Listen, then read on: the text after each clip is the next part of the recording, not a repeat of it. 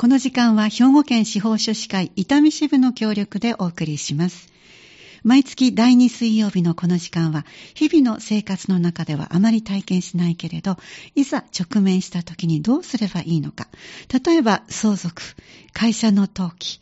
青年貢献、そして裁判書類の作成など、そんなシーンに的確なサポートをしてくださる司法書士さんにお悩みへのアドバイスをいただきたいと思います。今日のご担当は、兵庫県司法書士会伊丹支部からお越しいただいた森村京子さんです。どうぞよろしくお願いいたします。お願いします。では早速今日の相談事例ご紹介しましょう。えー、70歳の男性の方からのご相談です。5年前に姉が亡くなりましたが、未婚だったので子供もなく、不動産、えー、評価額はおよそ800万円程度ですが、査定書では1600万円になります。えー、このね、ちょっと数字は後ほどいろいろご紹介いただくのに必要ですね。またよかったらちょっとメモしていただきましょう。評価額が800万で、査定書では1600万。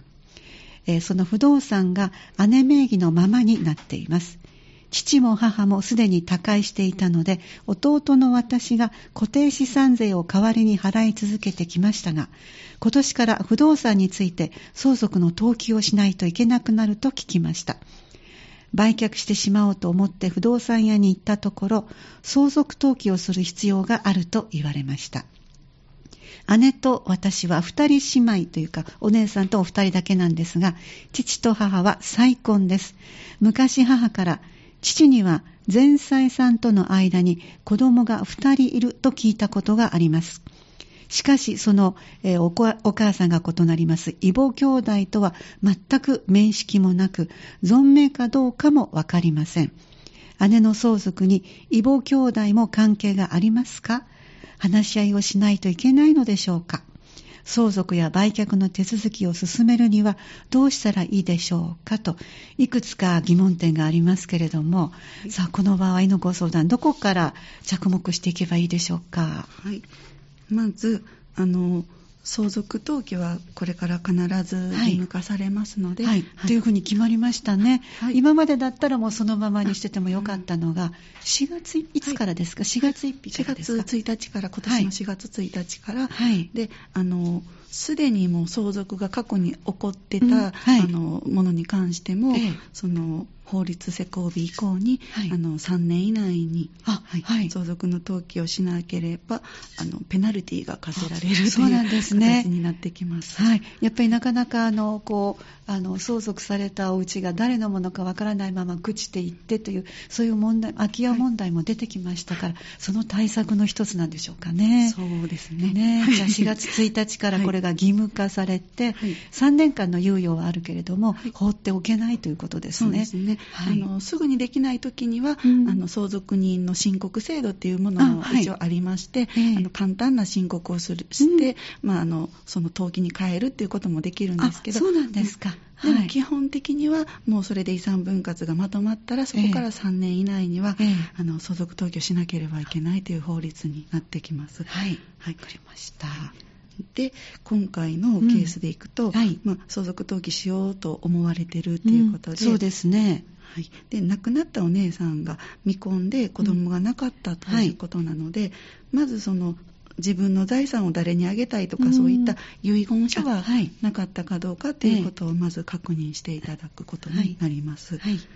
でそういうものがなかった場合に、相続の手続きであの今までもご説明してるんですけど、はい、戸籍をまず調査をしてあそうでしたね、はい、はい、で法定相続人をまず誰と誰が相続人かっていうのを調べていくことこれがもう第一の大事なことでしたね。はい、はい、でいつもはその非相続人で亡くなった方の出生から死亡までの戸籍を取って、えーはい、であの子供が何人いるかとその分かっている子ども以外に子どもがいないかとか、えー、そういったことを調べていくんですけども、はい、今回のケースはもう未婚ではい、で子どももなくっていうことと、でお父さんお母様も亡くなっておられて、えー、で兄弟相続になると思われるんです。そうですね、はい、はい、でこの場合はその亡くなった方のお父さんとお母さんについても、ええ、お父さんお母さんの生まれてから死ぬまでの戸籍を全部集めないといけないというと、え、ちょっとそこが違ってきて。そうなんですか。兄弟相続の場合は、はい、もう一つお父さんお母さんの上の代の生まれてからの戸籍が必要、はい、集めないといけない。あの私も時々集めるの忘れちゃう時があるんですけど うっかりと、はい、でこれは結構あの重要なところでして。そうなんですね、はい、でそのお父さんお母さんの出生から死亡を全部集めると、この自分たち以外に兄弟がいないかどうかそうかそういうことですね。兄弟同士の,、あの相続になるから。他に兄弟がいないかを知るために、お父さんお母さんのところを調べていくと。そうあ、そうか、そうか。はい。で、そうした時に、うん、今回そのお父さんが、あの、再婚されてて、前に結婚されてた方との間に子供が2人いるらしいということを、はい、そうそうそうでしたね。聞いてらっしゃって、はい、それ戸籍を取っていくとおそらく出てくるんですけど、うんはい、で、まあ、仮にその兄弟が2人いて、A さん B さんという方でいらっしゃったとしたら、はい、その方々もやっぱり相続人になってくるんです。あのそうなんですね、はい、母親は違うんですけど異母兄弟なんですけど、えー、父親が一緒なので、えー、あのお父さんの血はやっぱり継いでるので同じ兄弟ということではい、であの相続人になってくるんですね。でその2人いて仮に A さん B さんというふうに言ったんですけど、どちらかが先にも亡くなってた場合、はい、今回のその自分の相談者のお姉さんよりも先に、はい、亡くなってしまってた場合兄弟相続の場合は一代下の子供まであの相続権が降りていくんです、はい、なのでさらに子供が例えば C さん D さんとかっていた場合に大衆相続っていう形で相続人になってくるんです、えー、そうなんですねなかなか複雑になっていきますけれども、はい、はい、そこではい、でその時の法定相続分をちょっとご説明はい、分ける、はい、分ける割合ですね、はい、はい、普通の兄弟相続であればあの平等に兄弟の人数で分ける、うん、そうでしたね。だけなんですけど、はい、で今回はお父さんとお母さんが同じあの同じお父さんとお母さんから生まれた兄弟っていうのとどちらか一方を同じくする、お父さんお母さんどちらか一方を同じくする兄弟っていうので、はい、あの前血と半血って言ってちょっと違いが出てくるんですね、はい、血を全部引いてるのと半分半分だけ引いてる子供っていうことで違ってて、はい、でその同じ父母から生まれた兄弟が、まあ、今回は相談者とその亡くなったお姉さんしかいないんですけど、ね。はい、これがもし3人兄弟4人兄弟だったら、うん、その同じ父母から生まれた兄弟は平等で分ける、うん、でその父のあの父だけを同じくする別の兄弟はその半分の相続分あの字の通り半分ということになるんですか、はい、そうです。あなるほどなのでもしあの今回その相談者の他に、うん、その半分血を分けている兄弟が2人いた場合に、A さん B さんっていた場合には、はい、相談者が2としたら他の方2対1対1という形になって、はい、4分の24分の14分の1っていう、はい、そういう感じの分け方になってくるんです。はい。わかりました。そしてそのどちらかが、はい、あのお姉様よりも先に亡くなっていらしたら、はい、そのお子さんまでそはい、そこしかも降りていかないということですね。一代下までは行くということになります。その場合は割合はどうなるんですか？その場合はその4分の1例えばあの受け取るはずだった A さんが亡くなったら、はい、その4分の1をその子2人いたら子供が分け合って、ええ、8分の1ずつっていう形になってあなるほど、はい、そういう形で、はい、あの代わりに受け取る形になってます。え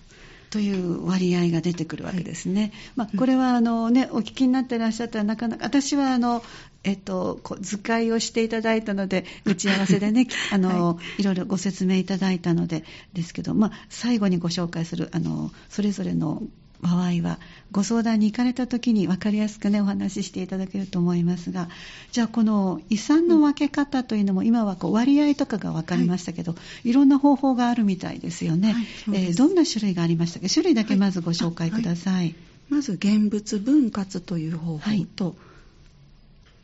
まず方法だけでいいですか、はい、まずそれと大小分割と感化分割と、まあ、大きく分けるとこういう感じになってくる3種類ですか、はい、現物分割と言いましたらもうそのものズバリですか、はい、そうです、はい、あの預金と不動産があれば、うん、預金は A さん不動産は B さんという形で物を分ける、はい、で今回であればあの不動産なんですけど仮にもしこの不動産が1つじゃなくて、えー、あのまあ、800万の不動産って言ってますけど例えば100万の不動産が8個あるとか そういう可能性も、ね、ありますのでそういう時分けれるものであれば、えー、あの例えば8分の1で100万円、100万円の不動産1個あるってなったら分けれますので、はい、そういう時は物で分けることも可能になってきます。はい。で他あの代償分割眼科分割っていうのもあるんですが、はい、まあ、今回その相続人がこう戸籍を探っていって出てきたら、やっぱりその半分地を継いでいる方も相続権があるので、うんはい、こういう遺産分割協議をして分けていかないといけないということになってきます。はい、でその時に、えー、この不動産をこの相談者が、自分が取得したいという場合、ええその場合に他の方にはその法定相続割合に相当する代償金を支払って、はい、でお金を払う代わりに不動産の名義は全部自分がもらうっていうのが代償分割っていうことになります。という意味の代償分割なわけですね。はいはい、ああそうですか。はい、でえはいでまず感化分割説明しますと、はい、感化分割の方は、まあ、あのお金に変えるっていうその字の通り感化っていうことで、ええ、不動産をもお金に変えてしまって、はい、そのお金を分けようっていうことなんです。もう換金してしまうということですね。はい、はい、でまあ、今回のようにあの売却をも予定していて、うん、でさらにもし他の相続人の方も法定相続分お金欲しいよってい。う話になった時に、うんはい、まあ、その代償分割で行くか感化分割で行くかという話なんですけど、はい、で感化分割でもう不動産を売ってしまってお金に変えてから相続、他の相続人に渡しますという方法もあるんですね。はい、でこの時にあの売った代金から固定資産税だとかその仲介手数料だとかで相続の登記の費用とか、まあ、かかった経費は一応差し引いてですね、で残りをその法定相続分でみんなで分けるっていう形になるんですけども、はい、でさっきの代償分割と感化分割とでその基本になる金額といいますか、ええ、あのどの評価額で計算しているか、っていうところが若干、ええ、さっきちょうど不動産で2つありました、評価額800万、はい、で査定書では1600万、はい、この違いがここでここでちょっと出てくるわけですか。はい、あの基本的にはそのどの評価額で分けるかっていうのは相続人がみんなで決めればいいことなので、はい、法律上これじゃないとダメっていうのはないんですないんですか。ないです、はい、必ずその評価額じゃないととかいうことはないんですけども、うんはい、通常一般的にはその固定資産税の評価額をもう分かっているものなので、それに基づいて分けるっていう話が多いんですけど、で代償分割の場合はもうその不動産を保有する目的があるので、うんええ、もう別に売るとかいう話はないですから、はい、じゃあもう今ある固定資産税の評価額でうんえ、であの例えば800万であれば、うん、その8分の1渡す人には100万渡しますとか、はい、そういう形で、えー、分けていく。だからまあ4分の2、半分、8分の4ですかね、半分もらえる弟さんは400万、はい、で残りの400万が A さん B さん2人いたら200万ずつとか、うん、でいう形でお金を渡していくっていう形になるんですけど、はい、で感化分割ってなった時に、えこれは実際に売ってしまうわけですね、はい、はい、これは売って売れたお金で分けるってことなので、うんはい、売れた金額によるんです、ね、えー、そうですね、だからもしかしたらその査定では1600万だけど、えー、それより安いかもしれないし、はい、800万よりも安いかもしれないし、はい、1600万になるかもしれないしもっと高いかもしれないし、はい、その売れる時の状況によって変わってくる。これは確かにあの社会情勢で変わってきますからね。で評価額っていうのはそのあたりも含めてではまた違うんですか、はい、またあの違うんですね。売買価格っていうのはその相場と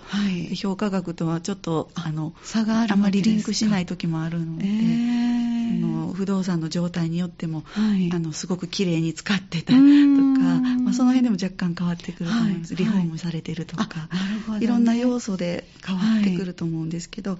でもしこれが仮に1600万で売れるとして、でそのお金に変えてから分けるってなった時には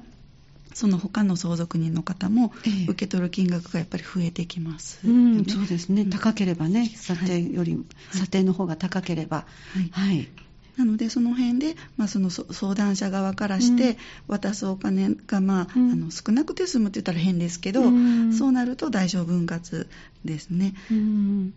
あの自分が名義を取得する。で代わりに代償金払いますっていう形で自分の名義にして、うん。うん、まあ、その後保有していくか、うん、まあ、後々売却することになるかもしれないですけれども、ええ、そういう分け方もできるという感じです。でこれはその遺産の分け方というのは必ず全員が集まってあのこの部分もあのちょっとね話し合いをしないといけないのでしょうかという一つ目の質問の方は異母兄弟も関係がありますかとかありますということで。で二つ目の話話し合いをしないといけないのでしょうか、はい、というのは、はい、話し合いっていうのが、うん、一度に介する必要はなくってですね。そうですか、はい、例えばあの電話とかでもいいんですが、うん、まあ、今回その生きてるかどうかもわからないという、そうでしたね、ことで、はい、まずはあの所在を調べて、でそれでそこの住所が分かったらそこにまず郵便物を出して、えー、ちょっとご連絡いただくような形に持っていって、はい、でそれでお電話なり、ね、していただくようにしてでそこで協議をしていくような形になるかなと思います。お電話での協議というのは、うん自分たちだけでしていいわけですか？そうです、その、相手が何人いても、まあ、えー、あの電話で一気につなげないので、そうですね。一、はい、人ずつ、えー、あの話をしていって、えー、最終的にみんなが同じ内容で合意しているねっていうことで、協議書がまとまればそれで大丈夫です。あ、なるほど。それで話し合いがうまくいけばいいですけど、はい、まるっきり面識がないとかいうね、形になるので、ね、ちょっと難しいかもしれませんけど、例えばこれがまとまらなかったらどうすればいいんですか、この協議が整わない場合は、えー、調停という方法があります。はい、の調停というのは家庭裁判所に遺産分割の調停というのを申し立てをして、はい、なるほど、はい、でそこで調停委員を交えて、ええ、まあ、双方の言い分といいますか、はい、あのどどういう分け方をしたいとか、え、まあ、自分はどの不動産が欲しいとかいう希望があれば、あのおのおのあのその分け方をそこで調停委員を介して希望を出して、えー、でそこですり合わせをしていって、でまとめていくという作業になります、はい、家庭裁判所、はい、どこを選べばいいんでしょうか、はい、この場合の管轄というのが、はい。相手方っていうのは相続人のその自分以外の相続人全員が相手方になるんですけど、はいうん。ええ、その相手方の住所地の管轄の家庭裁判所っていうことで、決まってまして、まあ、もしくは合意管轄っていうのがあるんですけどでその相手方の住所地っていうのが相続人が何人かいて、うん、今回お二人になる可能性がありますけど、はい、でその方々が自分の近くに住んでたらいいんですけど、ね、離れたところに行って、はい、例えばさっきもちょっとね打ち合わせでも言ったんですけど、はい、北海道にいるとか。可能性はありますよね、はい、でもう一人は九州の方にいるとか、あそっかそっか、はい、そういう時に、えー、自分から一番近いところ、まあ、自分が行きやすいところに申し立てをしたら構わないんです、ああそうなんですね、はい、でそれかその全員もし話があのある程度電話などで事前に話ができるのであれば、うん、まあ、その調停の管轄を、もうみんなの中間地点でやろうっていう合意も可能で、はい、その時はまあ合意を合意をしたっていう書面を用意しないといけないんですけど、そういうことで決めた管轄に申し立てもできるっていうことになってます。ね。はい、でそこで申し立ててあの全員が集まるということになるんですか、はい申し立てをした本人は、ええ、まあ、まず基本的には出頭しないといけないんですけれども、はい、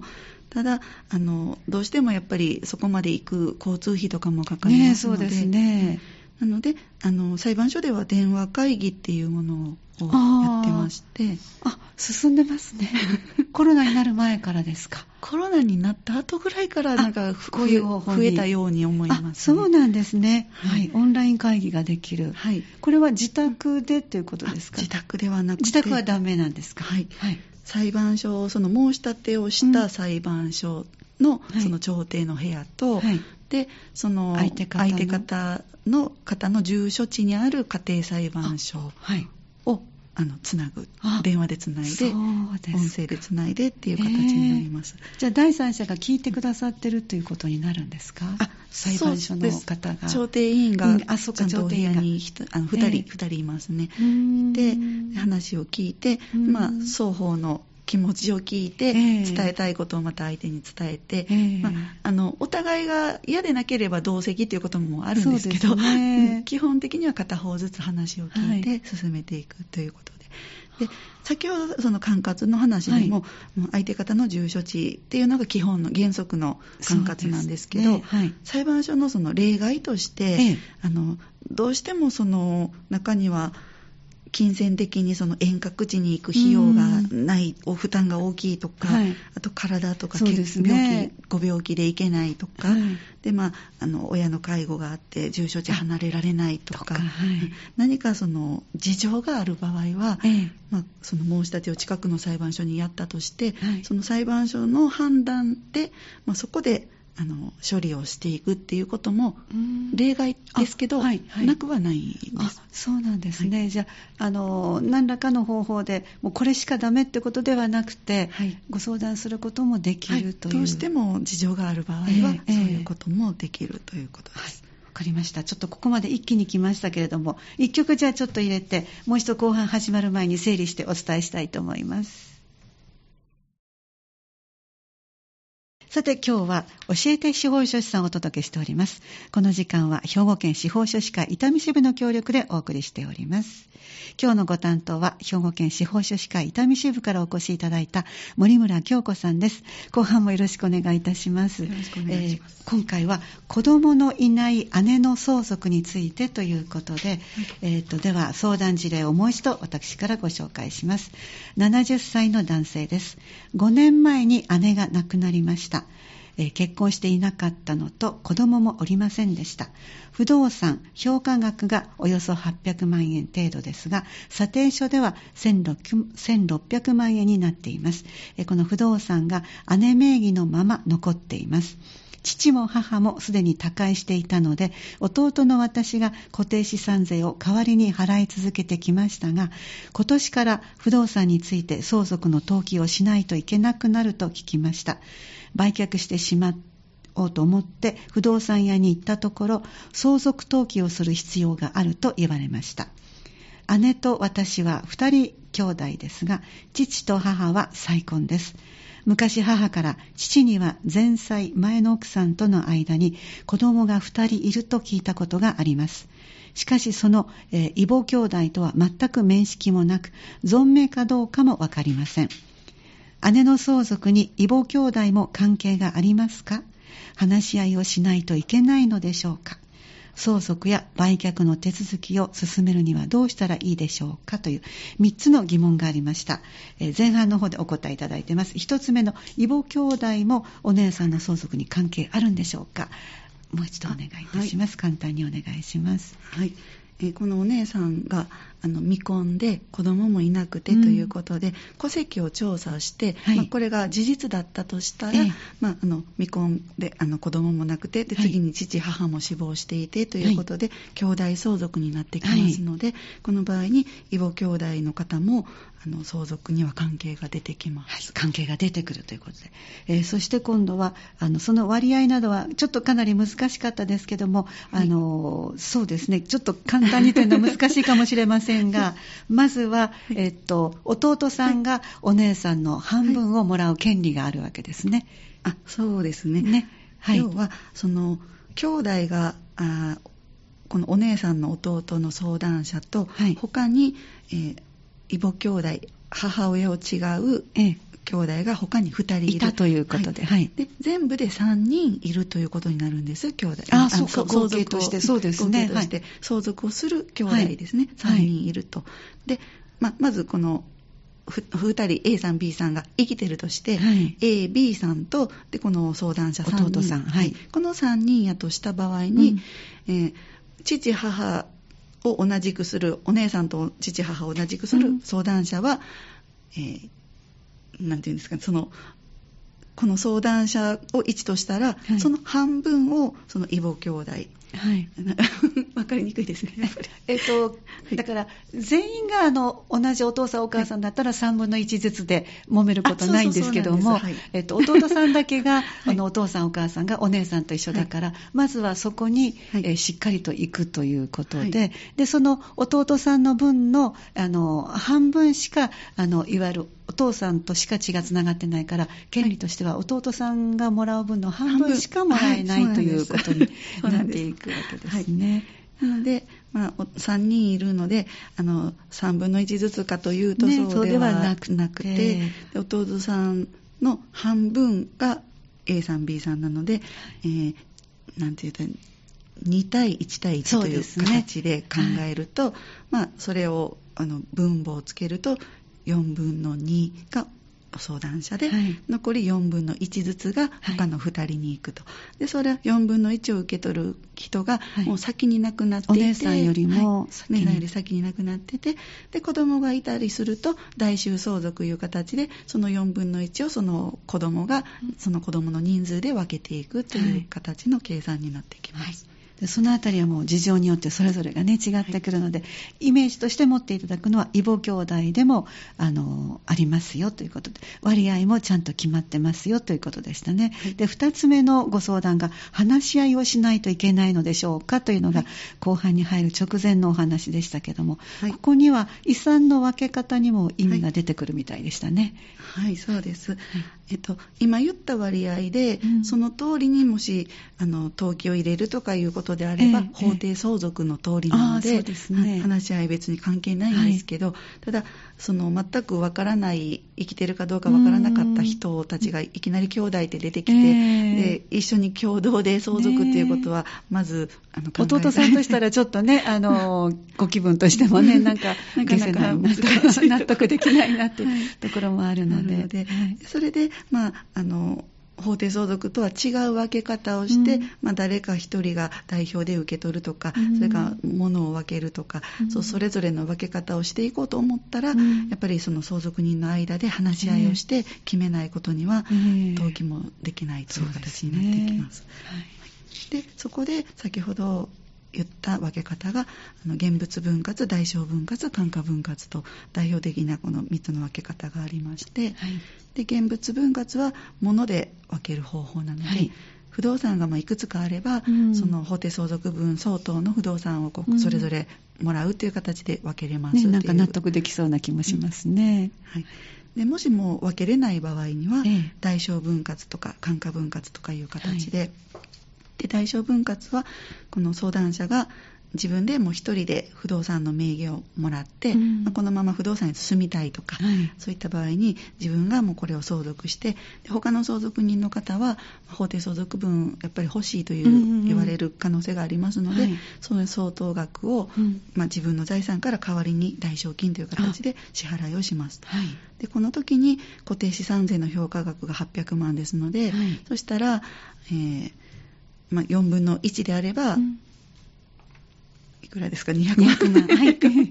200万、はい、1人に対して200万とか渡しますっていう形の話になってきますし、はい、で単価分割っていうのはその売ってから売れたお金、代金を、はい、これはもう実際に売るということですね、はい、評価だけではなくて、はい、実際に現金化した、はい。換金してということですね。で売れてお金からまあ経費を差し引いて、で残った分をみんなで分けるということなので、高く売れれば、ね、その分、そ他の方も、うん、もらう分が増えるので、他の相続人からしたら、もしかしたら、単価分割しようっていう話が出てくるかもしれないですね。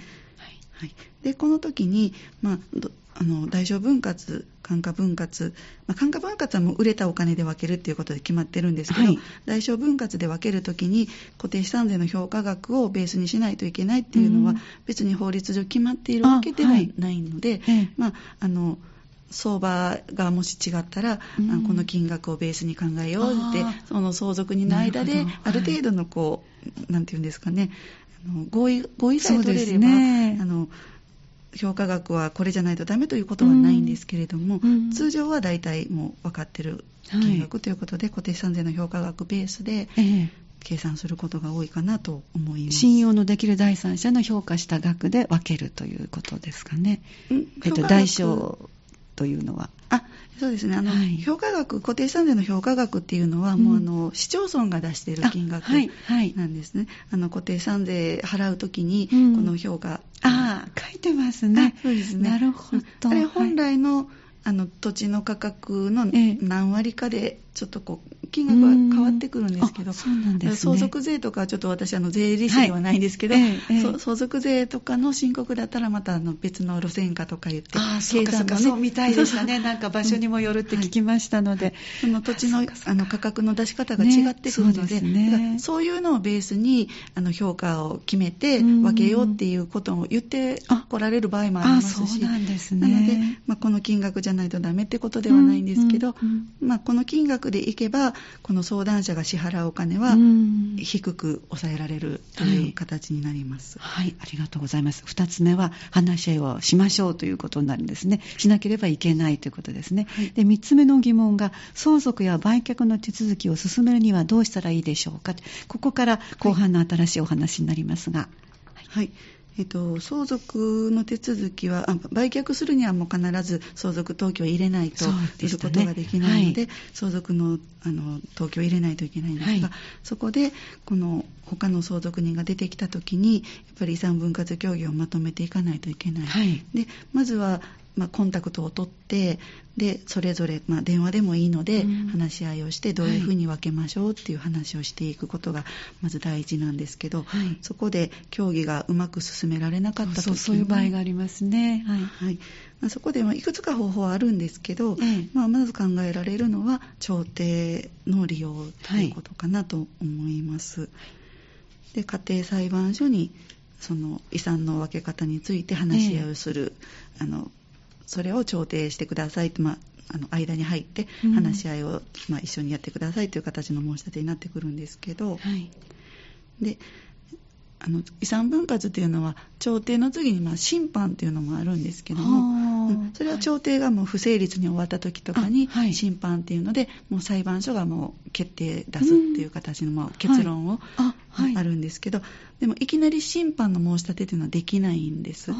で必ずその前段階として調停を申し立てて、まずは当事者で話し合いをしましょうっていうのが法律で決まってますので,、でまず調停を申し立てるっていう形になります。はい。でその申し立て方もあの遠隔地だったらあの中間地点でとかいろいろね先ほどご紹介いただきましたね。それから電話でのあの会議も可能だと、はい、ただ自宅ではなくって、えー、と相手方の、えー、地域のその家庭裁判所でするということでしたそうですね。あの管轄が原則、まずは相手方の住所地の管轄の裁判所に申し立てをするというのが原則なので、はい、その相手の相続人が何人かいて、それぞれ別の県に住んでたら、はい、そのどれかに申し立てをすればいいので、はい、全部じゃなくて一つどこか一つでいいのでで自分が一番行きやすいところ、はい、申し立て人は必ず、まあ、1回は行った方がいい行かないといけないので、まあ、自分の近くのあの負担が少ないところに申し立てをしてですね、で相手がもし来れないとか、うん、でまあ、遠方にいる方とかの場合に電話会議という形でその相手の住所地の裁判所と申し立てをした裁判所との電話でつないで,、で話し合いをするという形になります。はいありがとうございます手続きを進めるのがどうしたらいいのかが、えーと、これはなかなか大変ですかね。調停の申し立ての書類の作成などは、えー、あの、はい、こちらでもやってまして、はい、司法書士の皆さん方が、はい、お手伝いしてくださるし、はい、で、あの調停自体はあの申し立てするときにかかる印紙っていうのは、うん、その亡くなった方1人当たり1200円ほどの収入印紙と、あとは郵便切手をまあ、4000円前後ですかね、うん、その相手の人数にもよるんですけど、うん、数千円分ちょっと用意して、申し立てをするっていうことで、はい、そんなにその費用は、まあ、そこはそんなにかからなくて、えー、あとはその裁判所まで行く交通費。ですね。ですね。であと、まあ、その1回で終わるかどうかっていうのが話し合いが簡単に、ね、まとまれば、はい、相手の方がもうそれでって合意をすればすぐ終わるんですけどまとまらなかった時は何ヶ月か続いていくこということですね。大体やっぱり時間のかかるものですか、調整は。かかるものは、2年とか、やっぱり1年、2年かかるものもあるし、1回で終わる場合ももちろんあります。そうですか。で、でその、まあ、調停までいかなかったら、うん、まあ、協議で話し合いがまとまればいいんですけど。そうですよね。はい、で先ほど一つちょっと言い忘れたんですけど、はい、感化分割にもしなった場合は、ええ、あの不動産の名義を変えるときに、うん、そのその一人の代表者一人の名義にすることができるんです。はい、で感化分割はみんなの共有なんですけど本来その入ったお金を分けるから、はい、結局誰か一人が相続するんじゃなくて全員が相続するよという意思をあの言ってるんですけど、うん、ただ便宜上、名義だけはその代表で誰か一人の名義に登記をして、うん、でそして売ってからお金を分けるっていうことができるっていうことになってます。はいわかりました。で今伺った中身がなかなか個人ではできないので司法書士の皆さんがお手伝いできる部分もう一度。はい はい、あの不動産の相続の登記手続きですとかでそれに伴った戸籍の請求ですとかであ、まあ、売買するときに所有権の移転の登記ですとかでまた調停とかになった場合には家庭裁判所への申し立て書類の作成などをお手伝いすることができます。ありがとうございます。すいません、ちょっと途中でむせてしまいました。そして、あの、いつも相続は相続人がいらっしゃる通り、100通りありますと、100人いらしたら100通りありますということで、はい、ぜひご自分の場合がどうなるかというの無料相談をぜひ、あの、ご活用いただきたいと思います。兵庫県司法書士会伊丹支部では無料法律相談を、キッピーモール駅前ですね、6階で、毎月第1、第3水曜日、そして第2、第4土曜日、行っていらっしゃいます。暮らしのお悩み、困りりごと気軽にご相談いただきたいと思います。え近々あるのが1月13日の土曜日です。1時から3時まで。その次が、えー、その次の週の1月17日、17日の水曜日。夕方の5時30分から夜の7時まで。そしてもう一回あります。今度は土曜日、1月27日の土曜日、午後1時から3時までとなっています。また、お問い合わせは兵庫県司法書士会総合相談センターまでお電話でお願いします。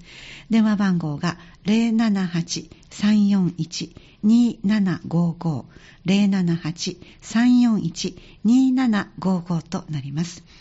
え今日のご担当は兵庫県司法書士会伊丹支部からお越しいただいた森村京子さんお話をいただきましたどうもありがとうございましたありがとうございます